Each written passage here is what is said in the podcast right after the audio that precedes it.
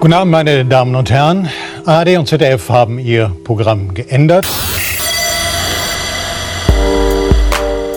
Denn das Team, das es überhaupt erst möglich gemacht hat, dass es so etwas wie Podcasts gibt, ist aus der Sommerpause zurückgekehrt. Ich begrüße ganz herzlich Patricia Kamerata aus Berlin. Hallo! Ein enthusiastisches Hallo. Und ich hoffe mindestens ebenso begeistert, wenn auch vielleicht noch mehr Malik Aziz. Ich begrüße unsere Hörer vor allem in Mexiko. und dem fernen Norden, wo sich Frau Kirsch aufhält. Hallo und guten Tag. Guten Tag, ich grüße auch die Hörerinnen. Mein Name ist Markus Richter und ich versuche diese Sendung unter Kontrolle zu halten, was immer scheitert. Guten Tag. So, liebe Kinder und Kinderinnen, ähm, sind seit langer Zeit hier wieder zusammengekommen und haben in der Vorbesprechung dieser Sendung ja ganz vergessen, das ganz offensichtliche Thema mit aufzunehmen. Und das ist, was habt ihr denn so getrieben eigentlich in den letzten Wochen? Herr Aziz. Stimmt das? Was ich jetzt männliches Redeverhalten, vergiss es. Gut. Ich nur wieder Leserinnenbriefe. Herr Aziz hat also sozusagen sich in Reflexion geübt und möchte jetzt nichts mehr sagen. Dann das fragen wurde wir erst, auch mal Zeit. Dann fragen wir erstmal Frau Kirsche. Ich war im Urlaub in Frankreich, es war wunderbar toll. Wo, wo denn da? Und ich habe auch gearbeitet, Schätzeken. In der Bretagne. In der Bretagne. Was ist, ich kenne das nur als Wort in der Bretagne. Was ist, was ist die Bretagne und was macht man da? Das ist ein Departement, äh, nein, nicht ein Departement, sondern eine Region äh, im Westen Frankreichs. Und ähm, da ist viel Atlantik und sehr raue Landschaft. Ähm, nicht so ganz super heiße Sommer, also eher im Gegenteil. Ähm, und das ist, ähm, ja, da war ich schon ganz oft und ich finde es da wunderbar schön. Und da kommen die Crepe und die Galette her. Also was, die was sind Galette? französischen Franco, das sind die herzhaften Varianten von der Crepe, die werden mit Buchweizenmehl gemacht, die sind dunkler als Crepe. Aha. Warst du baden? Ich war ganz oft baden. Es war ganz toll. Und ich habe ganz viel gelesen und aufs Meer gestarrt, Musik gehört, ähm, meine Schwester geherzt und meine restliche Familie, die dabei war. Und es war ganz toll. Familienurlaub, da hätte man fast auch eine eigene Sendung draus machen können. Ja. Ähm, was war dein Lieblingsessen? Ähm, oh, ey, am liebsten war mir, dass ich jeden Tag das essen konnte, worüber wir in der Nutella-Folge schon mal gesprochen haben, nämlich Baguette mit salziger Butter und Aprikosenmarmelade. Großes Kino Aber das für Frau kein- Kirsches. Da ist doch gar kein Nutella dabei. Und was war dein Lieblingsbuch? Äh, mein Lieblingsbuch war, äh, ich habe äh, ein Irene Dische Buch gelesen, äh, äh, war irgendwas mit Deutschen. Hm, weiß ich nicht mehr, wie der Titel heißt. Die Veränderung. Kampf. Nee, nee, nee, irgendwas mit Deutschen im Titel. Gucke ich gleich nach. Sehr gut. Kommt in die Shownotes. Frau Kamerata.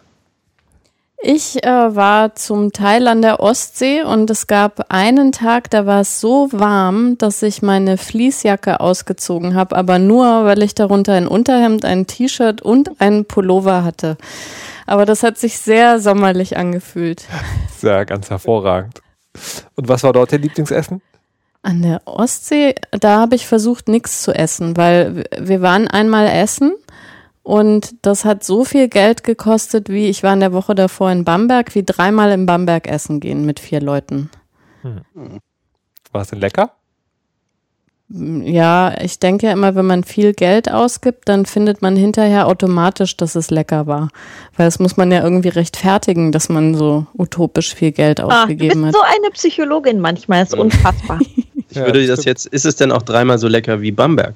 Nee, überhaupt nicht. Also vor allem, ich, also ich mag ja die fränkische Küche auch sehr gerne Mm. und ähm, Wurscht. Mm. äh, Wurst, nee, es, es gab einmal gab's äh, Bratwurst Schaschlik Art. Das ist äh, ganz was was fancy. Ist einfach geschnittene Bratwurst mit so einer Ketchup-Soße und Dosenmais und Das so ein bisschen aus, schleimigen auf den Teller gebrochen hat. Aber das ist nur für die grässlichen Touristen, die Abwechslung wollen. Weil die wirklich guten Sachen, das ist ja sowas wie Oberster, das gibt's schon seit 100 Jahren da und das schmeckt total gut. Und Klöße Mm, und Braten. Und das passte ja auch zu den 11 Grad oder wie viel es war. ja. Hast du dich denn auch kulturell betätigt? Ähm, ja, ich habe äh, eine Stadtführung gemacht mit einer Verschwörungstheoretikerin. Es war sehr, sehr interessant. Da habe ich über so äh, physikalische Zusammenhänge und Beten was gehört. Moment mal, war das, hast du die, ähm, die Führung mit den Verschwörungstheoretikerinnen gebucht oder war das, war die das obendrauf? Die war es obendrauf, on Boah. top. Worum ging es eigentlich? Zwei Halen Ehen bezahlen. Ja, also es ging eigentlich um das Sams. ähm, weil äh, der Film äh, Das Sams äh, spielt ja auch in Bamberg, ist in Bamberg gedreht worden. Und ähm, der Autor lebt dort und äh, da war das quasi naheliegend, dass man die Stadt nochmal irgendwie anders kennenlernt. Ähm, aber die Dame war wirklich sehr, sehr interessant. Also ich habe zum Teil, also ich habe, glaube ich, auch wirklich komplett verdrängt, was die noch alles so erzählt hat. Einmal ist sie ganz ausfällig geworden, weil äh, eine junge Frau von so einer Jugendgruppe irgendwas gefragt hat. Ich also weiß auch gar nicht mehr, die hat was ganz harmloses gefragt. Ähm, und äh, unsere Führerin hat das nicht verstanden und hat dann angefangen, das ist doch sowas wie so eine Schnitzeljagd, wie dieses Pokémon, wie dieses, da bin ich absolut dagegen. Und das ist wirklich total ausgeflippt. Aber also wenn man das auch annehmen kann, dass es dann so ein bisschen anders war, als man gedacht hat, dann war das eigentlich ganz okay. Also die Hälfte der, der Gruppe hat sich so langsam abgeseilt, aber wir, wir sind bis zum Ende geblieben. Ich habe ja auch 10 Euro gezahlt, also da, da gehe ich doch nicht, bevor es vorbei ist. Also dieser, dieser Kommentar verbunden mit dem Kommentar, den du gerade zu essen gemacht hast, zeigt, dass du doch ein sehr hartes Verhältnis zu Geld hast. Ja, mein Gott. Das heißt, wenn man dich dazu bringt, für etwas Geld auszugeben, hat man die Garantie, dass du es bis zu Ende machst. in den meisten Fällen ja. Also ich habe es nur bei ganz wenigen Sachen aufgeben können, wie zum Beispiel bei Büchern. Also auch wenn ich ein Buch bezahle äh, und ich finde das furchtbar schlecht, das schaffe ich mittlerweile nicht mehr, das zu Ende zu lesen. Da denke ich mir dann nicht so, ach, die ganzen Buchstaben hier, die Aber, Hab ich jeden einzelnen aber wenn, wenn, wenn du so ein Buch hast, ich möchte noch kurz abschweifen, wenn du so ein Buch hast, ähm, wo du sagst, okay, fuck this shit, ich höre jetzt auf, liest du dann das Ende noch? Nee, Du legst es dann einfach weg. ja. Okay, das könnte ich gar nicht. Also ich, ma- ich kenne das sozusagen bei Büchern, die, äh, die mich total nerven, gucke ich irgendwann mir das Ende an und überlege mir dann, will ich jetzt noch wissen, wie es dazu kommt? Hm. Oder ist das Ende auch so langweilig, dass äh, ich leg das Buch weg? Nee, ich, mich macht das immer wütend, wenn ich schon mir Zeit nehme, ein Buch zu lesen und ich finde das dann schlecht und also ich gebe dem immer so 80 bis 100 Seiten eine Chance, noch gut zu werden. Ähm, und dann finde ich, ist es wirklich eine Zumutung. Ich habe Lebenszeit investiert und es unterhält mich nicht. Aber dann kann ich sagen, das ist vielleicht zu kurz. Ich lese gerade den neuen Gibson und der braucht 150 Seiten, aber dann geht er richtig los. Aber gut, ich schweife ab. Herr Sies, Ja. Äh, ich war in Holland und dann war ich nochmal in Holland. Ähm, das erste Holland war eine arabische. Hochzeit. nee, nicht Pfalz. ähm, ja, ich habe. War das wirklich Holland oder die Niederlande? Äh, in dem Fall beides. Okay. Ja, ähm, weil äh, Den Haag und äh, über Utrecht und da waren noch so ein paar andere Städte dabei, aber das war halt äh, hauptsächlich was dann Den Haag und die ja, meine Cousine hat geheiratet und das ist eine arabische Hochzeit gewesen und Halleluja, die wissen, wie man feiert. Also ich bin kein großer Freund von auf Hochzeiten gehen. Wenn man irgendwie mal auf 10 oder 15 war, dann, äh, ich weiß nicht, wie es euch geht, aber dann ist es irgendwann so, ja. Äh, mal, wenn ich nicht auf 15 Hochzeiten ein, dann bin ich unbeliebt? Ich denke mal. Oder die mussten auffüllen und haben mich gefragt, ich weiß es nicht. ich hab, also ich war auf sehr coolen Hochzeiten, Auf meiner aber das waren die ja nicht. Alternativen. Na toll. Du hast ja auch niemanden eingeladen. das stimmt. Ey, aber dein Hochzeitsbild hängt immer noch in meinem Wohnzimmer. Ich hoffe, du schwärzt einen Teil aus. Ja, die Kinderstirn. Shots have been fired. Kehren wir zurück zu den Niederlanden. Ja, genau. Also das heißt Niederlande. Und da war dann halt, also ich muss echt sagen, äh, der, soll ich Ballsaal sagen? Wahrscheinlich Ballsaal, in dem man da reinkam. Ich kam da rein, dachte, okay, das ist das, wo die diese Disney-Märchen drehen. Also ein riesiger weißer Saal mit hinten so einem Thronpodest, äh, mit einer ganzen Wand voller Blumen, äh, alles in weiß, auch die Decke in, also strahlendes Weiß bis Kristallweiß. Äh, und dann habe ich gemerkt, das ist gar nicht der Raum, wo die feiern, das ist nur der Raum fürs Buffet. und ich dachte so, alles klar. Die halt nach nebenan, dasselbe halt in riesig. Ich habe auch Fotos gemacht, also allein, allein der Nachtisch, dass sich die Tische biegen. Also da waren dann auch, ich weiß nicht, 150 Leute oder so. Und was ich richtig cool fand, ähm, äh, sogar ich habe auf arabische Musik getanzt, äh, aber ich war ein kleines Licht gegen die, ich sag mal, den Vater des Bräutigams oder so. Ähm, die haben da buchstäblich durchgetanzt. Sechs Stunden. Die haben sich überhaupt nicht hingesetzt. Da war einfach Party. Ähm, und ich habe schon gemerkt, dass es anders ist als auf deutschen Hochzeiten, als wir äh, da jetzt so mit Braut und kleiner Familie, fünf, sechs, sieben Leute da hingefahren sind, zwei, drei Autos. Und dann haben die noch kurz hinten so drei Stubbi-Kästen Bier hinten in den Kofferraum getan zum Mitnehmen. Dachte, ja, vielleicht irgendeine spezielle Sorte, mit der sie irgendwas vorhaben. Äh, bei uns wäre ja erstmal so, ne, palettenweise Bier. Und dann äh, stiegen wir da aus und das haben die dann da so hingekarrt. Und das war alles Bier, was die da hatten. Und sie haben am Ende einen Kasten davon wieder mitgenommen. Die Leute saufen da nicht. Da hat mal jemand ein Weinchen getrunken und so, das gab es irgendwie am Tisch. Da war halt mit ne, Buffet und eben auch dann so restaurantmäßig. Aber es war ganz anders. Bei uns wären ja um zwei alle besoffen und um vier wäre die Stimmung gut, um fünf gehst du oder so. Ähm, das war da einfach ganz anders. Das war sehr ausgelassen, einfach um ausgelassen zu sein. Fand ich cool, muss sagen. Ich habe, äh, ich habe, ich war auch auf einem Buffet, was sehr lustig war, weil ich war bei meinem Großvater, der einen runden Geburtstag gefeiert hat. Und er war dazu in einem Restaurant und hatte da halt sozusagen eingeladen. Wir saßen an so einem ganz langen Tisch. Und ähm, da gab es halt auch so ein Buffet. Und dann, wir saßen auch so und aßen da und räumten das Buffet so halb leer und dann äh, kam auf einmal so aus dem anderen, also wir saßen noch in so einem halb abgegrenzten Bereich, dann kam sozusagen durch den Durchgang dieser Abgrenzung, kamen da Leute rein, gingen an das Buffet und nahmen sich Sachen. Und ich war so, Entschuldigung? Das ist doch, das ist doch, also was, ich meine, das ist doch das Geburtstagsbuffet, was mein Großvater sich bestellt, was, was wollen diese Leute? Und dann, dann ist mir klar geworden, der hatte sich kein Geburtstagsbuffet bestellt, sondern der hat sich einfach sozusagen in einem, in einem, in einem Restaurant, wo es einen Sonntagsbrunch Brunch gab, also einfach einen langen Tisch reserviert. aber, aber dieser Moment so, wo ich sozusagen Ja. mich innerlich empört aufspringen Ja, und das genau. Buffet meines Großvaters mit Schwert und Schild verteidigen wollte, hinzu, ah, das ist ganz anders eigentlich. Der war schon sehr, sehr, sehr schön. Cool. Ähm, Wunderbar. ja, Und dann, Äh, das zweite Holland hätte ich Ja. noch. Also das war Ach cool. so. Dann irgendwie da, da gewesen, zurückgefahren. das ist aber und drei Tage- viel, was du jetzt erzählst, ne, Malik? Ist ja, Ja, ich klar. weiß, die Redezeit, die Redezeit. Wir haben keine Zeit. Also pass auf. Und dann äh, zweite Holland war also dann äh, zwei, drei Tage später die ganze Strecke schon wieder zweieinhalb Stunden. Zack, zack, Freundin ins Auto, weil die ist ja Brasilianerin und hier ist ja irgendwie nie Sommer. Und dann dachte ich, jetzt bist du cool, fährst du nach Sandford mit einem tollen Strand, nicht ganz Copacabana, aber was kann man machen? Und dann äh, hätten wir da zumindest zwei, drei schöne Tage hier so per Airbnb erstmals ausprobiert. Dank euch übrigens. Hat sehr gut funktioniert. Ähm, ja, also dann ah, da. ah, ihr habt das empfohlen? Die machen das, Das immer. machen wir aber mal Oh demnächst. Gott, jetzt haben Aber man, Weisheit. wir reden Ah, da gut, nicht öffentlich Nice. drüber. Jetzt haben wir wieder uns eine Kapitalismuskritik eingefangen. Danke, Malik. Aber äh, Komm, dann erzählen Ja. wir von der letzten Übernachtung in diesem Studenten-Ding. Studenten? Ja. In Anführungszeichen? Ja. Ah, okay, ja, können wir gleich nochmal.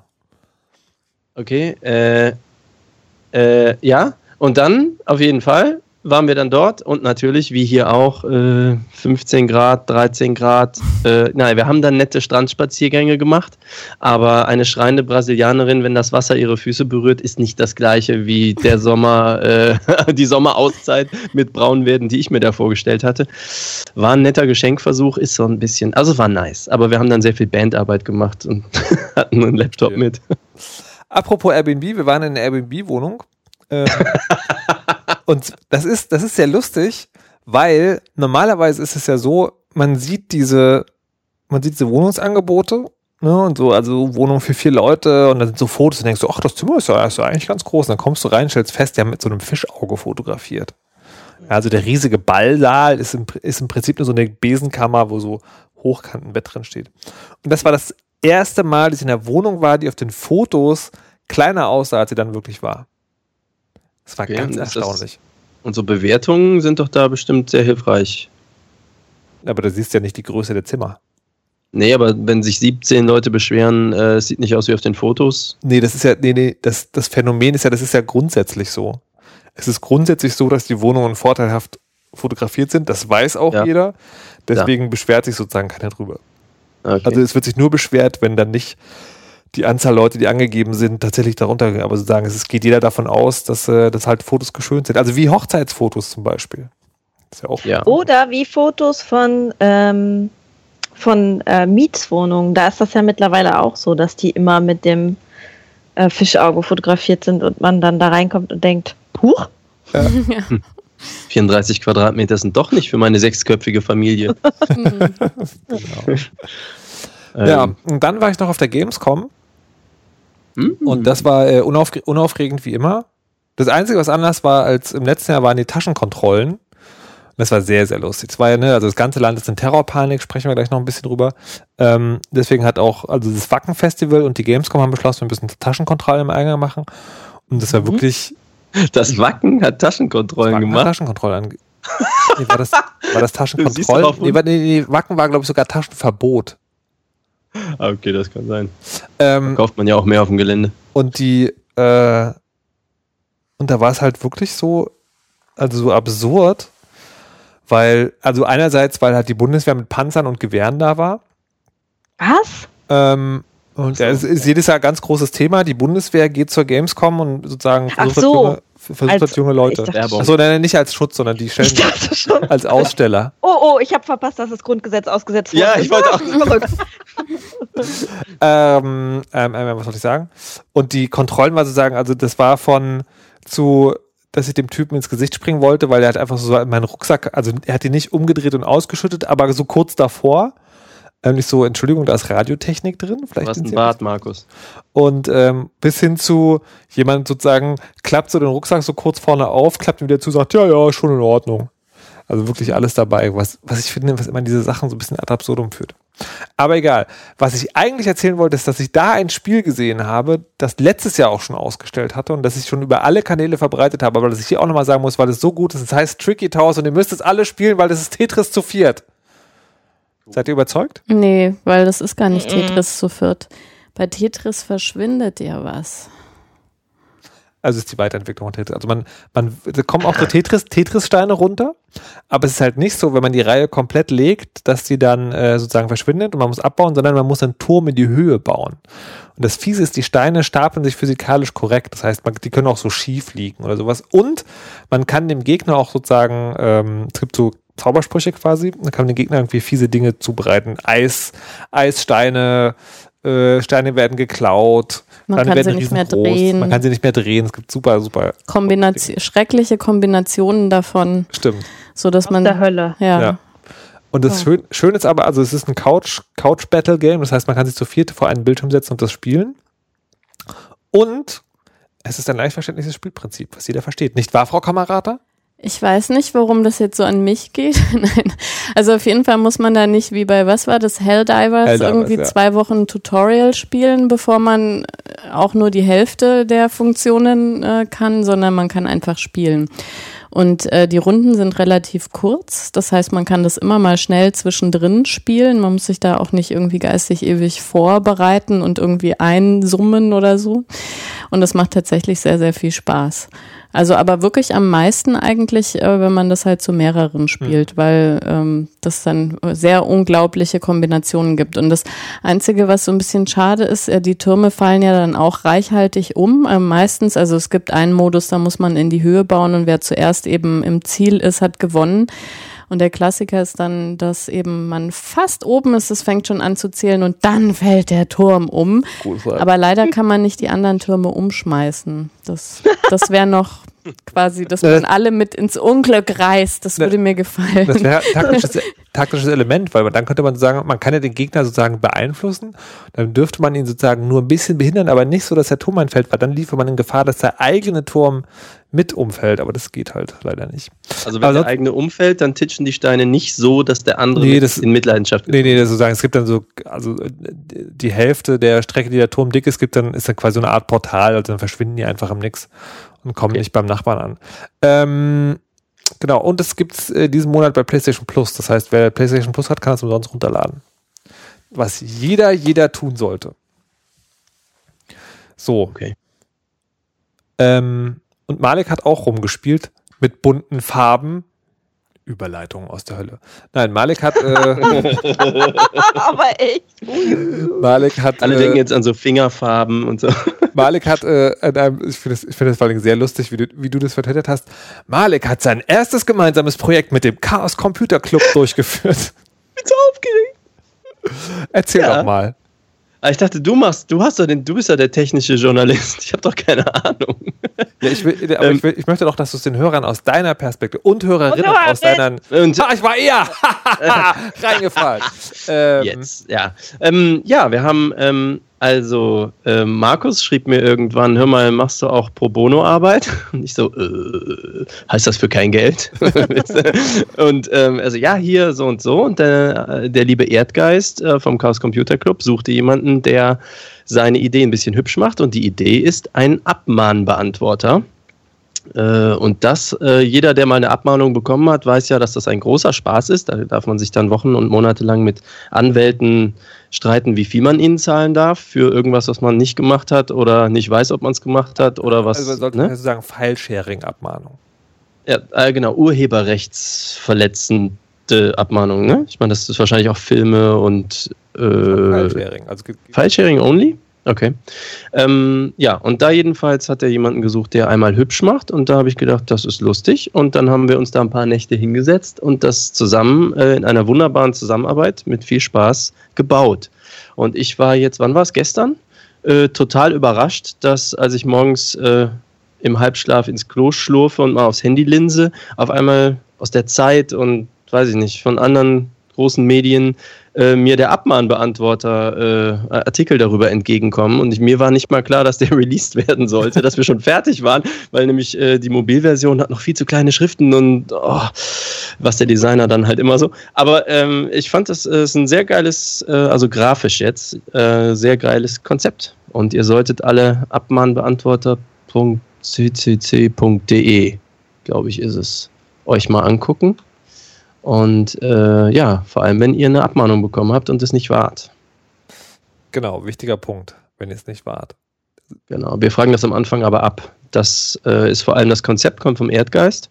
Und ich finde, ähm, das haben die auch sehr schön aufgebaut, so dass man quasi gezwungen durch einen ähm, User-Workflow geführt wird und man quasi nicht viel falsch machen kann. Am Ende, wenn man alle, also man beantwortet quasi fünf so Fragen, also auf fünf Seiten ein paar Fragen, kann man ein paar Häkchen anklicken und ähm, am Ende bekommt man ein Schreiben heraus, was man der abmahnenden Kanzlei dann zuschicken kann, was also soweit rechtlich sauber ist. Und auf dem Weg erfährt man dann noch so ein bisschen links und rechts, äh, wie man sich verhalten sollte und was man vielleicht besser unterlässt. Äh, rechtlich sauber gibt es natürlich auch Gegenstimmen, muss man fairerweise Genau. sagen. Es gab einen Rechtsanwalt, der Kompa? äh, Kompa, genau, den äh, Blogartikel geschrieben hat, wo er meinte, nein, da wird, aber vielleicht sollten wir noch mal ganz von vorne anfangen, weil worum's, worum geht's denn eigentlich? Äh, es geht um Abmahnungen ähm, und das, da geht's also bei den Abmahnungen geht es tatsächlich um die sogenannte Störerhaftung. Also das kommt aus der Freifunkecke. Das heißt, die Sache ist sozusagen, es geht nicht darum, du hast was runtergeladen, kriegst eine Abmahnung, sondern es geht darum, du hast einen Internetanschluss, über den Internetanschluss hat jemand was runtergeladen, aber du warst es gar nicht. Sozusagen, es war irgendjemand, der deinen Internetanschluss mit benutzt hat. Mhm. Es geht darum, genau das abzuwehren und zu sagen, so, ich war es nicht und ich weiß auch nicht, wer es war. Ähm, und es gibt ja also Abmahnbeantworter, weil diese Abmahnungen für äh, Urheberrechtsverletzungen durch Filesharing ja sozusagen relativ automatisiert rausgehen.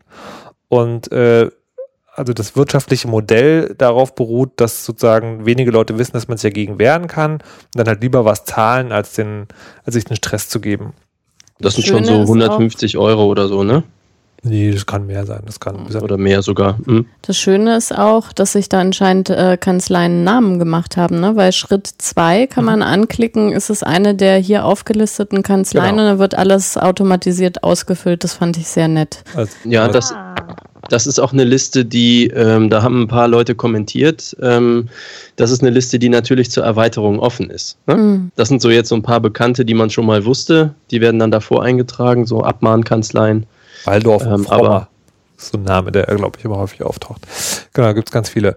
Und, ähm, und es gab jetzt aber einen, so und, und in diesen Schritten, da kommt dann auch vor, so, nee, ich kann das nicht gewesen sein, weil, und dann kann man halt irgendwie anklicken, war im Urlaub, äh, andere Leute mit Anschluss, was auch immer. Und ein Anwalt hat jetzt geschrieben, na ja, äh, das wäre viel zu viel Information, die man dem Gegner da preisgibt. Der würde das nicht machen und würde es nicht gut finden. Und dann haben sich äh, Bea Hubrich und der Anwalt auf Twitter auch so ein bisschen unterhalten. Und also was mir aufgefallen ist, das ist ein Anwalt, der halt selber viel File-Sharing-Leute vertritt Genau. und natürlich durch sowas Kundschaft verliert. Aber andererseits ähm, sozusagen, ich würde ich jetzt gerne wissen, wie, wie das sozusagen, äh, also wie sich das im Alltag bewährt tatsächlich und was andere Leute auch noch zu sagen. Also weil das war jetzt irgendwie, es gab nur eine, eine Stimme, die sich dazu öffentlich geäußert hat. Ähm, und mehr habe ich tatsächlich noch nicht gehört. Finde es auf jeden Fall sehr spannend. Bestimmt gibt es ganz viel auf Snapchat darüber und wir kriegen es nicht mit, weil wir, Wir so, kriegen es wieder nicht mit. so alt toll. sind. Möglicherweise. Ähm, ja.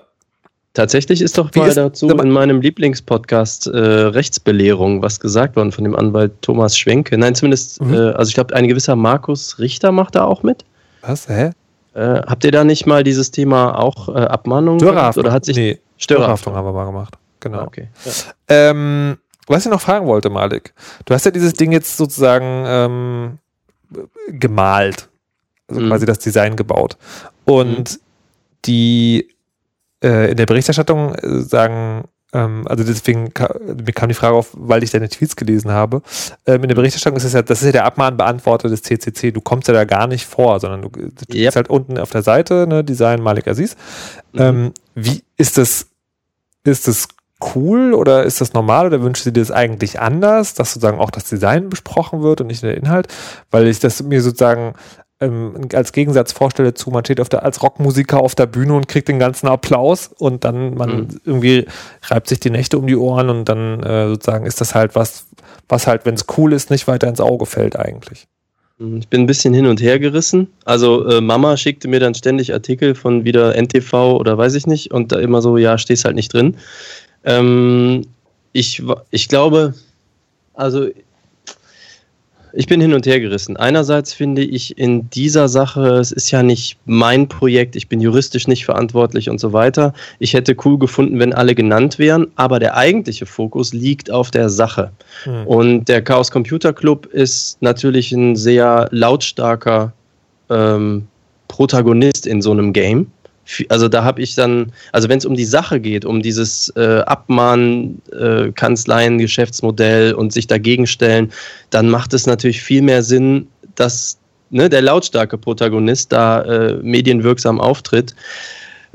Ich fände natürlich schön, wenn irgendwo mal jemand bemerkt, dass das irgendwie total cool zu benutzen ist. Mhm. Die Leute denken natürlich nicht drüber nach. Ja. Ähm, andererseits weiß ich, weil nicht irgendwie kommt, boah, das ist ja überhaupt nicht zu benutzen, dass die Leute es wie gegeben benutzen. Und Mhm. das heißt, es funktioniert gut. Mhm. Also ich habe bisher jedenfalls da noch keine Gegenstimmen gehört, sondern äh, man muss alle abwarten, ist gerade ein Tag raus, ne? Oder zwei.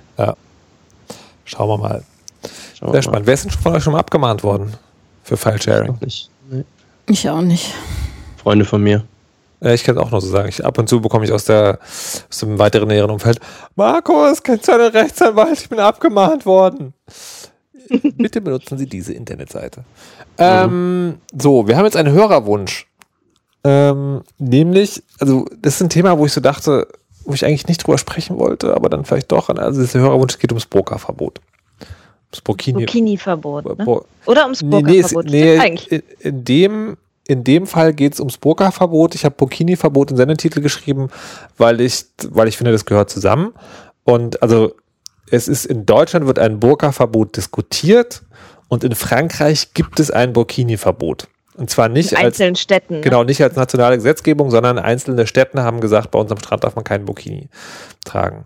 Und ähm, jetzt hat ein Hörer gewün- äh, also ein Hörer hat einen Artikel verlinkt ähm, auf Bento, wo drei Leute äh, interviewt wurden, drei Frauen, die einen, nicht einen Burka, sondern einen Niqab, glaube ich, tragen. Also das ist so ein Ding, wo man, wo nur die Augen frei sind. Ähm, und meinte dann, wir sollen das diskutieren. Ich weiß aber allerdings gar nicht, was ich dazu sagen soll. Ne, es ging ja darum, dass ein gewisses Unverständnis herrscht, dass es äh, aus feministischer Sicht sozusagen interpretiert wird. Dass, dass der Inhalt des Artikels ist ja sozusagen, ich kann als Frau frei entscheiden und ich habe mich aktiv dafür entschieden. Und dass diese Entscheidung quasi als feministische Entscheidung, wenn ich das richtig verstanden habe, seltsam erscheint. Dem Leser oder Hörer. Oder Hörerin. Nee, nee, das war schon ein Mann. Ach, der sich jetzt bei uns gemeldet hat. Mhm, ah, okay. Genau, ja. Da war dieses große Fragezeichen, glaube ich, der Klärungsbedarf. Warum ist es irgendwie äh, aus feministischer Perspektive sozusagen okay, äh, dass man sich eben aktiv für sowas entscheiden kann? So habe ich das verstanden zumindest. Ich höre Frau Kirsche wie einen Au- Bogen aufspannen. Ich bin schon ganz schwer am Atmen. Okay, ich, ich möchte also, bevor ich, wir wir lassen Frau Kirsch noch so ein kleines, kleines Minütchen köcheln, damit sie so richtig explodieren kann. Also diese ganze äh, Burka- und Burkini-Diskussion hat für mich so, hat für mich so drei Teile. Das eine ist irgendwie, jeder soll tragen, was er will. Das andere ist, das Burkini, also insbesondere das Burkini-Verbot ist super albern, weil, äh, weil es irgendwie, also Taucheranzüge bedecken jetzt auch nicht, äh, also bedecken quasi genau dasselbe, was ein Burkini bedeckt. Ähm, und es gibt auf Twitter ganz viele Bilder sozusagen, früher waren die Baderöcke zu kurz, jetzt sind sie zu lang. Also quasi abzielend darauf, äh, Frauen dürfen also anscheinend nicht entscheiden, was sie tragen sollen. Ähm, und das dritte ist, es gibt durchaus eine Dimension, wo man sozusagen religiöse Verschleierung in jeder Form, also nicht nur im Islam, sondern in jeder Form irgendwie mal diskutieren kann. Aber ich finde, das ist nicht Aufgabe in der Gesetzgebung. Das sind eigentlich die, die drei Sachen, die ich dazu sagen kann. Mehr eigentlich nicht, Frau Kirsche. Also ich finde, ähm, bei der Frage nach der feministischen Einschätzung muss man ja sagen, dass, ähm, dass das Burka-Verbot, das ist aber nur der Eindruck meiner und sicherlich gefiltert, äh, dass das Burka- und Burkini-Verbot eigentlich, äh, sagen wir mal, vom vielleicht eher linken Feminismus durchweg abgelehnt wird und die Frage aber, wie bewertet man die Burka selbst, tatsächlich sehr, sehr divers äh, diskutiert wird und breit diskutiert wird und ne, da ähm, es sehr unterschiedliche Perspektiven drauf gibt. Das heißt, die feministische Einschätzung zum Thema gibt es nicht, was aber meines Erachtens, was Markus ja jetzt auch schon getan hat, wirklich sehr wichtig ist ähm, als Hinweis, ist, dass, ähm, dass äh, und das kann man anhand dieser Fotos, die zeigen, ne, da wird irgendwie gemessen, wie lang der Rock ist und wie weit der vom Knie entfernt ist. Und jetzt wird die Frau aufgefordert, sich auszuziehen. Boys, entscheidet euch mal, was ihr uns vorschreiben möchtet, ne, dass es so eine historische, so einen historischen Wandel hat. Daran sieht man, dass solche Ideen, wie Frauenkörper gekleidet werden, dass die was mit äh, einem kulturellen Kontext zu tun haben, mit der Zeit, in der sie verortet sind, aber dass wir schon anscheinend gesellschaftlich immer sehr starke Ideen dazu haben, wie Frauenkörper sein sollen. Also äh, und das umfasst nicht nur die Bekleidung, sondern auch in einem hohen Maße natürlich sowas wie schlank, jung, äh, faltenfrei, äh, ne, leicht gebräunt, aber auch nicht zu sehr. Da gibt es ja sehr engmaschige Ideen, wie ein guter Frauenkörper ähm, auszusehen hat. Und das ähm, äh, ist, ist eben historisch variabel. Und dann quasi so als äh, als Gegenentwurf da zu sagen, naja, jetzt darf man ein Bikini, Frauen sollen doch Bikinis tragen und dann sind sie total frei. Ja, Bullshit. Also, ne, wenn ich das Gefühl, wenn mein Körper, wenn von meinem Körper äh, verlangt wird, dass er schön straff und äh, bitte gezeigt werden soll und das ist dann richtig, dann ist das genauso preskriptiv und normativ wie ähm, zu sagen, verhülle deinen Körper, verhülle deine Haare, das hat hier in der Öffentlichkeit nichts zu suchen. Ich bin fertig. Respekt. Also ich, ja, ich finde halt, also vor allen Dingen total absurd, wie man auf die Idee kommt, eine Burka zu verbieten. Also was das bringen soll, also was die Idee dahinter ist, ist mir völlig unklar. Wieso die Idee dahinter, das liest man ja auch von den Verteidigern, ist, dass die Frau, also dass es den Glauben gibt, dass es anscheinend keine Frauen gibt, die das freiwillig tun in irgendeinem Kontext, sondern dass es immer aufgezwungen von einem Mann sogar ist äh, und dass man die Frau dann letztendlich dadurch befreit, dass man dieses äh, Verbot Ja, aber das ist ja nicht, der, das ist ja nicht das, die, die Motivation war ja irgendwas mit Terror. Ja, Islamangst, diffuse Islamangst, das ist der sichtbarste Ja, Teil wie- davon. Aber wie kann man denn als Politiker ernsthaft hingehen und dieses Verbot fordern? Na, wenn du auf einem bayerischen Dorf Wähler haben möchtest, Aber ich finde das wirklich auch, also da, das, das, wie, wie kann man, ich bin da wirklich, auch wirklich fassungslos. Da muss doch, da, die müssen sich doch schämen dafür, dass die das miteinander in Verbindung bringen. Ich meine, wenn wir über islamistischen Terror sprechen, das sind alles junge Männer oder Männer, ja. Nee, lass mal den Frauen die Klamotten verbieten. Also, boah, ich könnte könnt komplett eskalieren. also ich kann den Gedankenschritt verstehen. Ich finde den falsch, aber ich kann den verstehen, weil es halt die jungen Männer, die irgendwie dunkelhäutig sind, ja, weiß ich nicht, die siehst du ja überall, von der Uni bis zur Frittenbude, die kannst du nicht so pauschal verbieten. Aber das, was nach Islamismus aussieht, das Einzige, was öffentlichkeitswirksam ist, ist, wenn ein Salafist in der Fußgängerzone steht und Koran verteilt oder eben eine voll verschleierte Frau, auch wenn das nur 2000 sind in Deutschland. Ähm, da kann man ja, das ist halt Symbolpolitik. Also, dass man sagt, Aber dann kann okay, man da die kann Bärte ich, doch auch verbieten. Aber schon, Genau, aber, Bärte und Kaftan zum nee, Beispiel. schon, ja, aber schon, die Hipster, das ist schwer. nee, aber, ja, aber, aber schon- Ja, mal genau, das ist schwer, weil das patriarchal unterschiedlich bewertet wird. Das kommt ja nicht von nix, dass das schwer ist. Nee, ich meine, es ist schwer, weil du dann Gegenwind bekommen würdest. Die 2000 Frauen wehren sich ja nicht. Ja, die haben ja auch nichts zu kamellen. Ähm, Ah, mir wird das schlecht. Ich habe ähm, meine eigene Meinung dazu ist so ein bisschen gespalten, weil einerseits finde ich, jeder kann gefälligst anziehen, was er will, im Schwimmbad oder egal wo. Oder Äh, wenn es niemand, ja, ähm, und egal auch, also bis es andere Leute Grenzen überschreitet, das Übliche halt. Ähm, aber ich selber bin ja ein flammender Religionsgegner und in diesem ganzen Kontext, ähm, Also bist du auch gegen Nonnentrachten? Katholische Nonnen sollen sich wie anziehen? nee, ich bin nicht gegen Kleidung in Religionsbezug, ich bin gegen Religion.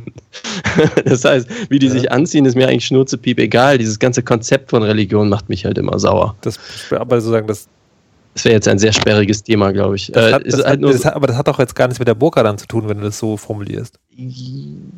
Ja, genau. Das heißt, ähm, Das heißt, du hast also männliches Redeverhalten an den Tag gelegt und hast sozusagen vom Thema wegdiskutiert. nee, nee, nee, nee, nee. Also es gibt einen Bezug. Nur ich finde, nochmal, was jemand anzieht, wenn die Frau das anziehen möchte, das ist ja der Artikel, um den wir gerade, von dem wir gerade sprechen. Ich unterstelle zwar, dass es durchaus in einen islamisch geprägten Gesellschaften ein äh, anerzogenes Klima der Angst gibt, die letztendlich in so Burka-Tragerei und sowas mündet.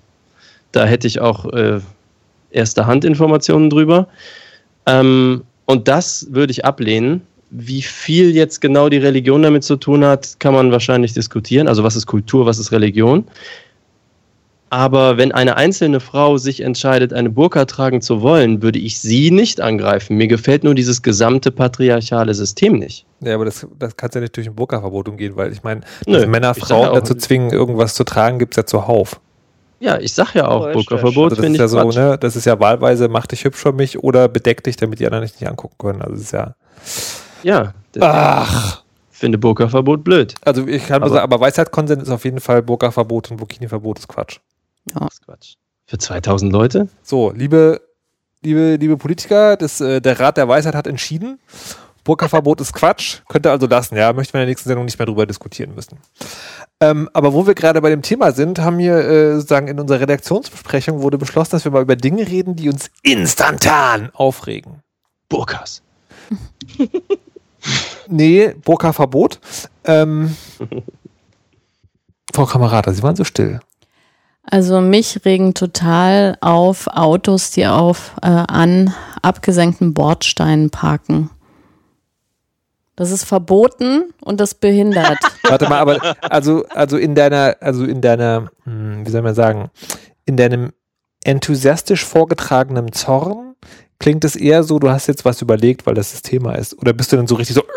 Nee, ich, wenn ich das sehe, also ich kann mich lebhaft erinnern, ich habe das heute wieder gesehen, da, da möchte ich eigentlich sofort die Polizei rufen und einen Abschleppdienst und äh, irgendwie eine Selbstkasteiung des Fahrers bewirken. also ich habe da schon wirklich Gefühle.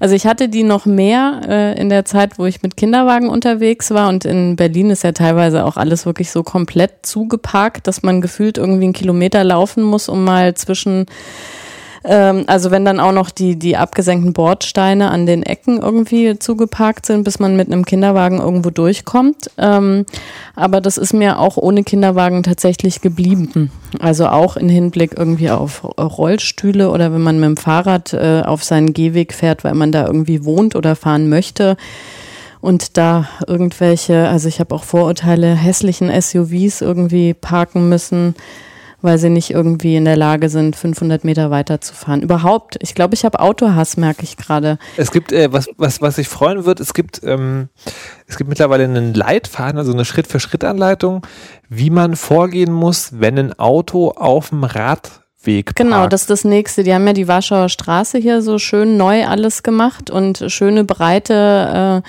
Fahrradwege. Ähm, und man hat tatsächlich kurzzeitig das Gefühl gehabt, das ist jetzt auch alles deutlich sicherer. Das war ja eine ganze Zeit lang wirklich eine völlig katastrophale Verkehrssituation. Ähm, aber viele Autofahrer finden ja, dass diese ähm, Radwege sich vor allem zum Parken sehr gut äh, eignen. Und auch da möchte ich eigentlich wie Godzilla durch die Warschauer Straße laufen und die Auto um mich werfen und oder mit dem Fahrrad drüber fahren und aber dann mit Spikes. Ja, und da gibt es sozusagen, äh, es gibt einen Leitfaden, was man machen muss, wenn man es entdeckt, weil man kann dann die Polizei rufen. Ja.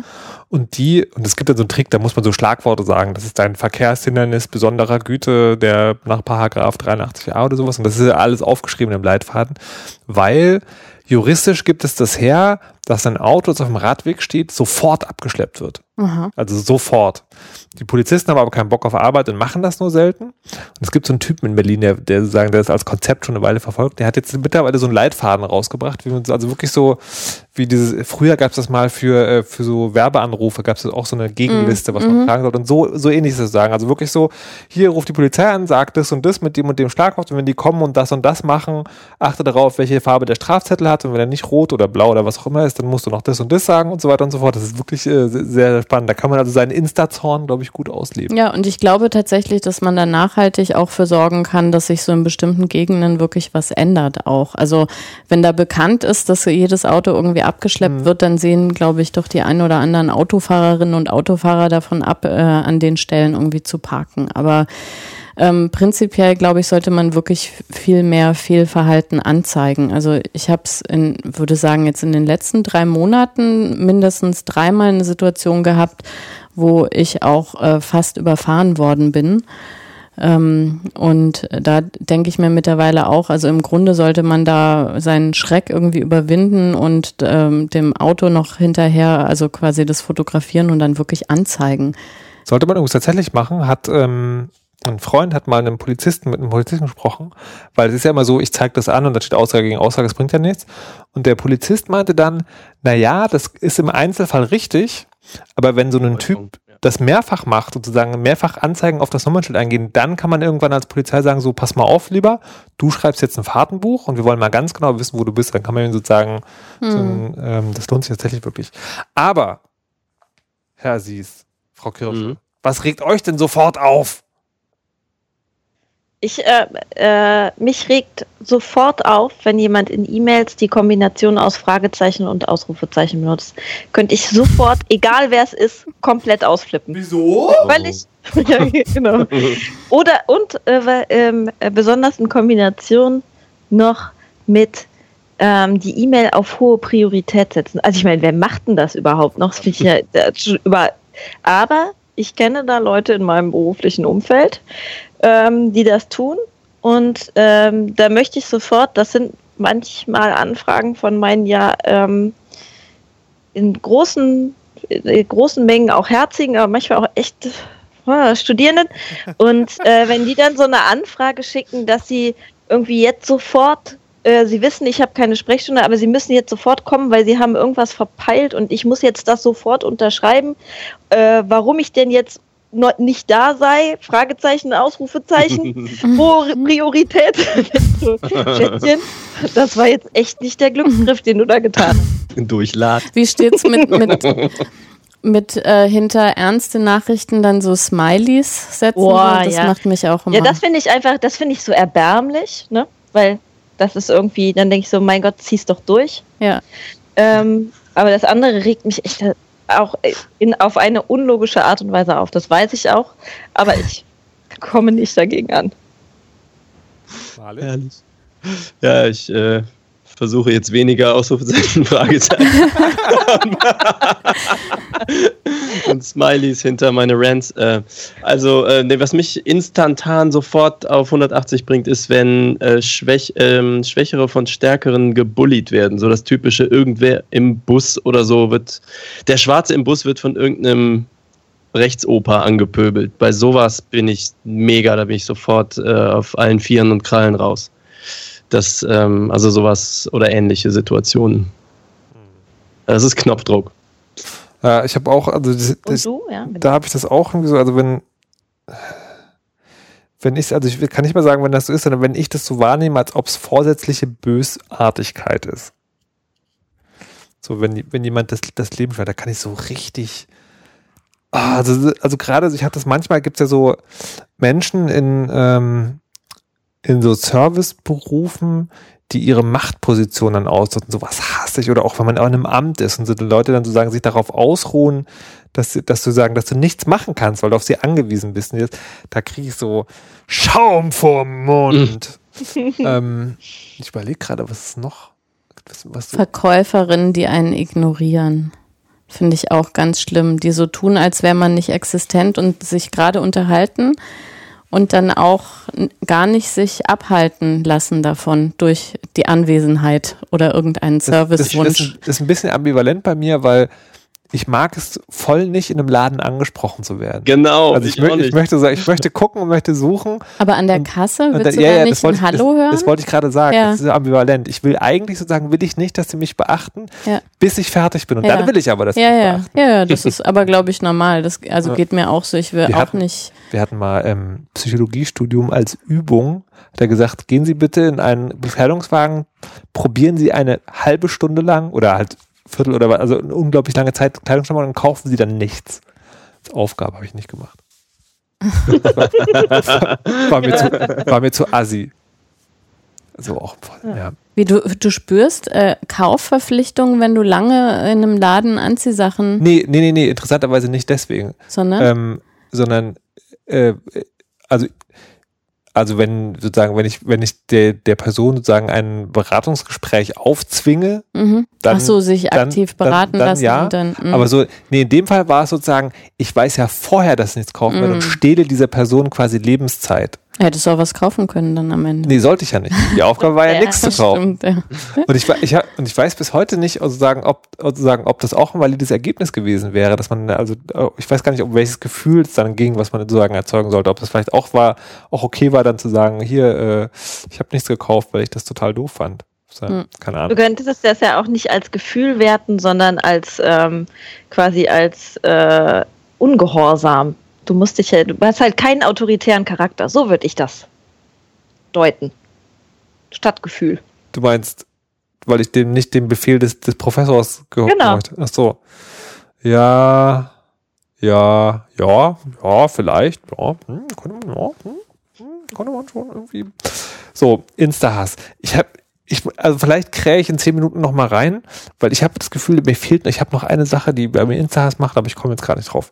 Wir sind aber noch mit dem, ähm, mit dem Abhassen nicht am Ende, denn äh, zu den Sachen, für die man nichts kann, weil sie einem vorgesetzt werden, dann hat man Insta-Hass, gibt es auch noch die Sachen, von denen man genau weiß, dass man darauf abhasst und die man sich trotzdem immer wieder reintut. Und in der Vorbereitung steht hier Frau Kirsche. Was ist da Genau. Frau Kirsche? Frau Kirsche hat ja so ein kleines Wutthema. Und ähm, nun könnte man davon ausgehen, dass die normal durch den Alltag und diese, diese äh, Wut, sag mal, große Bereitschaft zur Wut, dass es da genügend ausreichend Themen gibt, um sich aufzuregen und dass eigentlich mein Aufregungspotenzial pro Tag schon dadurch abgedeckt wird, dass ich drei Stunden pendel am Tag.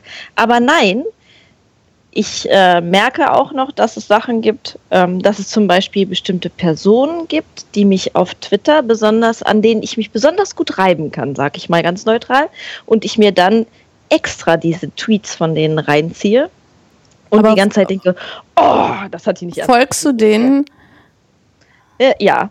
Weil ich habe ja. nämlich quasi, glaube ich, ein Level weiter. Ich entfolge die oder ich äh, blocke die und dann lese ich trotzdem die Tweets. Warum? Um mich aber, aufzuregen. Aber warum? Ich, ich kann das auch nicht genau äh, erläutern, aber ich muss auch regelmäßig dann kontrollieren, was die schreiben und mich aufregen und bestätigt fühlen, dass sie wirklich die schrecklichsten Menschen auf der ganzen Welt sind. Aber ist es, da steckt doch ein komisches Menschenbild dahinter auch, oder? Ein Menschenbild? Naja, dass man sich immer wieder bestätigen will, dass der andere doof ist. Also ich glaube, bei den Leuten äh, bei Twitter ist das tatsächlich das, ähm, äh, oder ich habe auch so, ähm, so ein paar äh, Leute im Kollegium, also sowohl quasi in, im Forschungsnetzwerk als auch tatsächlich lokal, die das auch in mir auslösen. Es gibt, glaube ich, bestimmte Personen, ähm, die in mir nicht nur auslösen, dass ich äh, die doof finde und ignorieren kann, sondern dass ich mich an denen reiben muss und dafür braucht es auch dann den Kontakt. Also Aber sind das konkrete Personen oder sind das quasi Rollen und Floskeln? Weil das kenne ich auch, das ist ja so am Elternabend beispielsweise gibt es ja immer den, wo die Sitzung eigentlich nach zweieinhalb Stunden beendet wurde und dann wird so noch pro forma gefragt, gibt es noch irgendwie eine Anmerkung und dann wird nochmal grundsätzlich alles in Frage gestellt und das sind gar nicht mal so einzelne Personen, die das immer wieder machen, sondern da hatte ich das Gefühl, da gibt es immer so ein Set an Personen, die sich dieses äh Panel-Teilnehmer. ja. Das ist das kann, also wirklich dasselbe Phänomen, wenn, eine, wenn man eine Diskussionsveranstaltung moderiert. Ich habe auf dem Gamescom-Kongress habe ich ja Moderat Bühnenmoderation gemacht, habe auch zwei Panels moderiert und es ist fucking ungelogen jedes Mal so. Du fragst am Ende der Veranstaltung, hat noch jemand eine Frage? Gehen Hände hoch, gehst du hin, so bitte Ihre Frage. Ja, ist keine Frage, ist eine Anmerkung. Und dann so ein Rant zu etwas, was schon gesagt wurde. Wirklich genau dasselbe mhm. Phänomen. Aber da geht es ja auch um Bestätigung dann, ne? Ist dann an, also der gleiche Schaden, nur anders ausgelebt. ich, ich lebe den leise aus. Ich sage nie am Ende von Sitzungen. Was ich grundsätzlich nochmal fragen wollte, war folgendes. Nein. Vielleicht solltest du das machen. Vielleicht warten alle darauf. Malik, hast du das auch, dass du die Dinge antust, wo du eigentlich genau weißt, da geht es hier gegen Strich? Denke die ganze Zeit drüber nach, aber mir fällt echt nichts ein gerade. Du bist doch total diskussionswillig, oder? Also es ist ein, ich würde dir jetzt unterstellen, dass du so gerne diskutierst, dass du auch, obwohl du weißt, dass jemand irgendwie ganz schlimme Sachen sagen wird, eine Diskussion mit dem anfangen würdest, um dich dann aufzuregen, mhm. dass er ganz schlimme Sachen sagt. Ja, ich glaube, es ist eher, was ich an mir selber nicht mag, dass ich äh, mich in Facebook-Diskussionen, vor allem hungrig, sehr gerne genommen äh, verwickeln lasse. Ich sag mal so, Apple gegen, wie hieß dieses andere unbedeutende Betriebssystem noch? Oder äh, also irgendwie sowas halt, ähm, wo ich dann nachher auch so denke. Pff. Aber das ist doch, also das ist ja, das ist ja schon sagen, da ist ja nicht nur die, die, die, die Diskussionsteilnehmer, da ist ja schon die Diskussion Quatsch. Also weil bei einer Apple gegen Microsoft, da kann ja nichts bei rumkommen. Ja, ist eh klar, wer da besser ist. Ich dachte, du bist gegen Religionen, ne? ja, das hat ja nichts mit Glauben zu tun, das kann ich ja kaufen. So. Nee, nee, tatsächlich, ja, die Diskussion Danke. ist Quatsch. Und mich ärgert dann Quatschdiskussionen zu führen. Da ärgere ich mich aber so über mich selber. Also wenn das auch in das Thema fällt und passt, dann wäre es das. Mhm dass ich mir so, wenn ich eigentlich schlechter Stimmung bin, mich von irgendwas, das kann auch Musik sein oder so, von irgendwas triggern lasse und dann da Negativkommentare ablasse und irgendwie so denke, wenn ich das dann nachher lese, dann denke das ist, das gibt nur so eine Facette von mir wieder und nach außen ist das ganz blöd. Und das kann ich gar nicht leiden. Und dann bin ich auch noch nicht besonders gut da drin, tatsächlich hinzugehen und zu sagen, weißt du was, das war richtig blöd von mir, es tut mir leid. Manchmal schaffe ich das und dann habe ich auch einen guten Tag. Dann sind alle, nee, wirklich, das ist, da kann ich mir im Kalender anstreichen, aber das, ah, wenn es eine Schwäche von mir gibt, dann ist es das. Ja. ja. Ich habe, ähm, also ich merke das auch manchmal bei mir, dass ich, ähm, Und ich diszipliniere mich da in letzter Zeit aber. Und da weiß ich auch noch nicht genau, ob das mir das gut tut, also ob ich da nicht sozusagen mir ein Magengeschwür auf Dauer mache oder nicht. Weil es gibt auf Twitter ab und zu so eine Bemerkung, wo ich so denke, nee, das ist totaler Quatsch. Und ich weiß aber genau, also A, ich, da bin ich halt doch auf 100. Siehst du, das ist, es gibt, ne, zurück zu vorhin, es gibt, manchmal sagen Sachen, lang, sagen auf Twitter oder auf Facebook Leute Sachen, wo ich so denke, das ist doch totaler Bullshit. Das ist doch richtig schlimmer Quatsch. Und wenn ich dann reagiere, reagiere ich auf eine pumpige Art und Weise, die das Ganze nur weiter eskaliert und nichts Sinnvolles zustande bringt. Ähm, Uh, und, äh, und deswegen halte ich mich da mittlerweile also 60 Prozent oder 80 Prozent zurück. Den Sachen. Weiß aber gar nicht, ob das so gut ist. Also ob man ich denke, du bist doch vorbildlich bei ausgewogen Antworten und, und äh, wie man ordentlich Ich- diskutiert. ich, möchte, ich möchte dir ein gutes Beispiel sein, Herr Aziz, aber ich kann das nicht immer. Es gibt eine dunkle Seite. Es gibt eine dunkle Seite von mir. Ja, Sie ist voller Hass und Galle. ja, weil immer, immer Aber das machst du spontan- nur unter Klarnamen, ne? Also das ordentliche Verhalten mit Nickname und Genau. Es gibt noch einen Markus Richter Twitter-Account. So der Hass. Und Oh dem Mann. möchte ich aber gerne folgen. Ja, Nein, das den ganzen Tag nur Freizeichen, Ausrufezeichen, äh, Fragezeichen, Ausrufezeichen. Und das ist auch der, Twit, äh, der äh, Twitter-Account, den Frau Kirsche eben gemeint hat, den sie dann im Zug beim Pendeln immer. Genau, an dem ich mich so reibe. Das dunkle Geheimnis. Apropos dunkles Geheimnis. Herr Aziz, mir ist zu Ohren gekommen, dass Sie einen neuen Podcast haben. Das stimmt. Was Johnny und ich. Ähm? Es ist der geile Lifestyle-Podcast, den ihr alle äh, noch gebraucht habt. Es ist die Teenager-Sexbeichte. Kein Witz. Aber mit dir kann es ja nicht sein, du bist ja kein Teenager mehr. Was? Und Sex hast du auch keinen. Und religiös bist du auch nicht. Also passt eigentlich gar nichts. Was, was, was? Ja, um das herauszufinden, müsst ihr diesen Podcast abonnieren. Oder äh, zum Beispiel auch den Twitter-Account. Teenie mit Y. Aber, Teenie äh, Sexbeichte. Bevor ich mich darauf erinnere, bist du das alleine? Nein, Johnny und ich. Wer ist Johnny? Johnny ist ein Freund von mir aus Hamburg. Was zeichnet den aus? Der ist. Der ist sarkastisch und böse und witzig. Der ist viel witziger als ich. Also, okay, die, äh, also jetzt. aber mich interessiert es jetzt schon. Also ihr unterhaltet euch über was? Weil ihr, also ich. Ist das so eine Art Weisheit für Arme? Nee, es ist so eine Art Bravo für Leute, die sich für dreckige Witze und Sarkasmus interessieren. Kannst du mal ein Beispiel sagen? Also ihr erzählt euch dann so Witze. Ich, ich, Nee, nee, nee, ja, es ist, nein, es ist also ein wöchentlicher Podcast und ähm, gibt jetzt drei Folgen plus die Nullfolge. Ähm, und da besprechen wir halt, was in der Woche so anfällt. Ähm, wir haben dann, wie in jeder guten, äh, in jedem guten Lifestyle-Magazin, haben wir halt dann so die Computerecke und dann die Bio-Ecke und die Musikecke und das, was wir sonst noch so dazwischen wollen. Aber tatsächlich, ich glaube, das kann man nicht erklären. aber, aber also das heißt, das heißt erklären. Man, Sex ist in dem Namen, damit das Leute interessant finden oder geht es wirklich um Sex? das weißt du nur, wenn du es einschaltest. Oh, ich hab doch keine Teenagersexbeichte.de Oder ist quasi jedes Thema so Beavis im Butthead-Gelache? Also vom, Twitter-Auftritt würde ich das vermuten. hm. Ähm, also, ähm, Ah, ich Leider. würde gerne noch viel länger Werbung für Malix neuen Podcast machen, aber leider, leider, leider ist die Sendung vorbei. Und deswegen bitte ich an dieser Stelle jemanden, der gar nicht darauf vorbereitet ist, obwohl wir das vorbereiten wollten, um der Weisheit jetzt der Schluss. Und zwar heute Frau Kirsche. Oh Mann, ich wusste das. Ich bin immer. Ich finde, wir sollten. Ich plädiere für eine statistische Auswertung, wer eigentlich in den letzten Folgen immer der Weisheit der letzter Schluss sagen musste, denn Die gefühlt bin klügste. ich da Die überrepräsentiert. schönste und die klügste. Weißt du, erst, erst wollen die Männer reden, dann ist es falsch, dann kriegen meine Frauen reden, dann ist es auch wieder falsch. Mach jetzt hier, Weisheit letzter Schluss, los. das war doch Äh, hier, äh, äh, äh, Still Loving Feminism, nicht untergehen.